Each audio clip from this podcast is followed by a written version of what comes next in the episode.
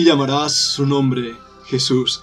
Estamos viendo, estamos viendo en este podcast cómo los nombres de Jesús nos hablan de su carácter, pero también nos habla de nuestra relación con Él. Es interesante notar cómo sus mismos apóstoles les llamaban. A veces nos escapan pequeños detalles en las traducciones castellanas o de la Biblia que leemos, pero en el original griego nos muestra aún más eh, la interesante relación con las personas y con Jesús según el nombre que utilizaban. Os doy un ejemplo de ello. Cuando en la última cena de Mateo 26 Jesús está hablando en cuanto a su traición, todos los apóstoles, uno tras otro, dicen, ¿soy yo, Señor? Jurius. Pero Judas Iscariote le pregunta, ¿soy yo, Rabí o Rabboni?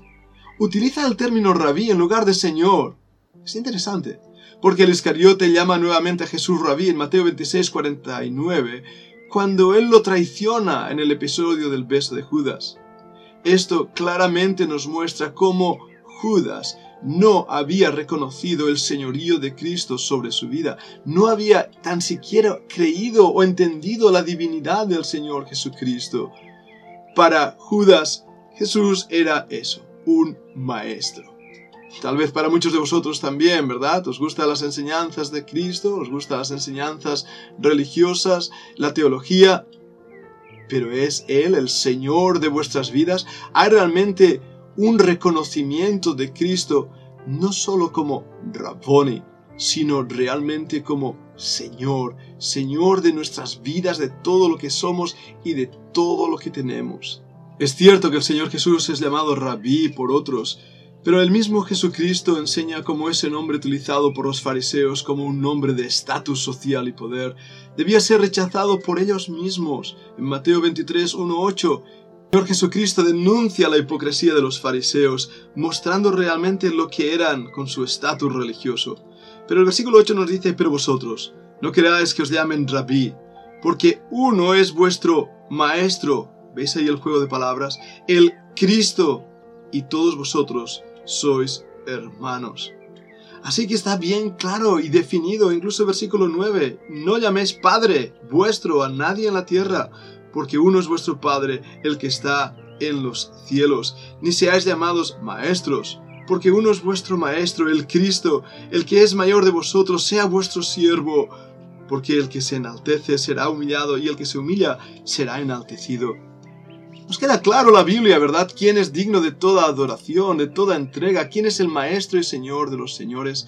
Es Jesús. Él es el único digno de recibir toda corona. Buscamos más en la Biblia y pronto descubrimos el Señor Jesús es llamado también el Nazareno porque nació en Nazaret.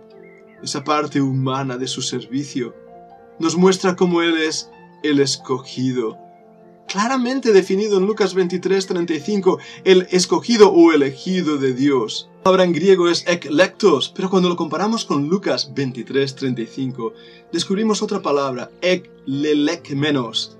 Se menciona ahí en Lucas 9:35 cuando Jesús es bautizado. Y vemos en ese juego de palabras la prioridad del Señor Jesucristo, no relacionada ahí con el sufrimiento, sino con su triunfo y con su gloria. En Juan 8:58 Jesús dice antes que Abraham fuese yo soy. La palabra en griego ego eimi es la misma palabra traducida directamente del hebreo yo soy el que soy. El nombre de Dios muestra su deidad, su poder y su gloria. Pero sigamos descubriendo más del carácter de Cristo. En la epístola a los hebreos Jesús es llamado apóstol y sumo sacerdote. Esos títulos hablan de lo que Él sigue haciendo por nosotros hoy.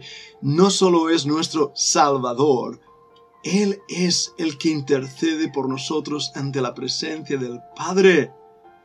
Él es ese sacerdote que representa a la humanidad ante Dios intercediendo por ella. Jesucristo. Él es mucho más que un rabí, mucho más que un pensador que rompe las ideas o que es un revolucionario. Él es, como es también así llamado ahí en Primera de Juan, el Paracleto. Es decir, el Señor Jesús es igual que el Espíritu Santo en su función de ayuda, de sostén. de consolador, como es traducida esa palabra griega paracleto. Él es el que está intercediendo por nosotros. Él es el que está sosteniéndonos. Es Cristo, ¿lo entendéis creyentes lo que estamos hablando? Estos títulos del Señor Jesucristo nada tienen que ver con un entendimiento académico. Tiene que ver con una relación espiritual, con una seguridad de quién es Él para nosotros. Su nombre es Jesús. Pero acompañando a ese nombre, vemos sus títulos, vemos quién es. Y eso debe transformar nuestras vidas. En Apocalipsis 22:13 se le llama el alfa y la omega, el principio, el fin. Pero escucha Apocalipsis 22:16. Él es la estrella resplandeciente de la mañana. Quiere Dios tocar nuestro corazón y hacernos ver la realidad de que nuestra vida depende del Señor Jesucristo y quiera Dios tocar nuestro corazón y hacernos ver la necesidad de conocerle. ¿De quién es Él? No le conocemos. Hace años hicimos una declaración de fe, una oración. Repite tras mí esta oración, irás al cielo. Oh, claro, yo quiero ir al cielo. ¿Quién no quiere ir al cielo? ¿Tendrás la vida eterna? Oh, claro, yo quiero la vida eterna. Pero alma que escuchas, ¿conoces a aquel que te ha dado la vida eterna o no le conoces? ¿Estás amando a aquel que te ha dado la vida eterna o no le amas? Estamos jugando a ser religiosos. Estamos jugando incluso a servir al Maestro, cuando en realidad nos estamos sirviendo a nosotros mismos. ¿Cuántos pastores están siendo llamados Señor, Rabí, Maestro? Y, no, no hay ningún problema en reconocer los dones en la iglesia, no me estoy refiriendo a eso. Estoy refiriendo a cómo Cristo es sacado del centro y de su prioridad, y el hombre es puesto en ese lugar. La Biblia dice para que en todo Cristo tenga la preeminencia en todo. Para mí el vivir es Cristo, el morir es ganancia, decía Pablo. Pero ¿cuántos creyentes realmente estamos convencidos de esta realidad para José y para María?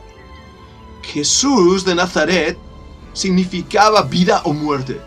Escaparon a Egipto, sacrificaron, pero se sostuvieron como viendo al invisible porque sabían que un ángel del Señor había dado un anuncio fuera de lo normal y había dicho este niño que nacerá será llamado Hijo del Altísimo.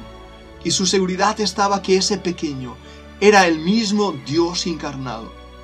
Y su vida transcurrió alrededor de Cristo. Pero nosotros como creyentes no le conocemos. El ministerio en la iglesia no es cristocéntrico hablamos de teología, hablamos de doctrina, hablamos de música, hablamos de cómo debemos vestir, hablamos de cómo debemos ir, dónde debemos ir, cómo debemos hablar, bla, bla, bla, bla, bla. Pero ¿dónde está Cristo en nuestras vidas? ¿Dónde? ¿Dónde se ve al Señor Jesús en nuestro carácter? ¿Dónde? ¿Quién es Cristo para ti, alma que escuchas? ¿Quién es? ¿Un perfecto desconocido? Si yo ahora te pidiera que describieras estos nombres que te he dado y lo que significan para ti en tu vida personal, ¿cómo lo harías? ¿Cómo lo haría yo mismo? Nos hemos enamorado del amor, nos hemos enamorado de todo lo que nuestro amado nos da, pero hemos dejado en un rincón de nuestras vidas al amado de nuestra alma. Nos importa un comino. Nos da igual en vez de caer a sus pies y besar los pies como hizo la de Magdala, y ungir sus pies y decirle te amo, quiero, quiero servirte, quiero vivir para ti. Creyentes, no hay tiempo, el Señor está viniendo pronto y ahora más que nunca. Nuestro corazón debe revelar lo que realmente somos en una ardiente pasión por Cristo, en una ardiente pasión por Jesús de Nazaret. Termino con un versículo. Vayamos a Filipenses. Filipenses capítulo 2 y versículo 9 nos dice, por lo cual Dios también le exaltó hasta lo sumo, y le dio un nombre que es sobre todo nombre, para que en el nombre de Jesús se doble toda rodilla de los que están en los cielos y en la tierra y debajo de la tierra, y toda lengua confiese que Jesucristo es el Señor, para gloria de Dios Padre. Mis labios han confesado que Cristo es el Señor. En eso el Padre ha sido glorificado. Pero no quiero solamente que mis labios lo confiesen, quiero que mi vida lo demuestre. Quiero que mi vida sea para la gloria de Jesús de Nazaret, el Hijo de José y María, el Mesías prometido, el Redentor de Israel, el Cristo. Padre, ayúdame a amarle con todo mi corazón, con toda mi alma, con toda mi mente. Te lo pido como tú me enseñaste a orar, en el nombre de Jesús. Amén.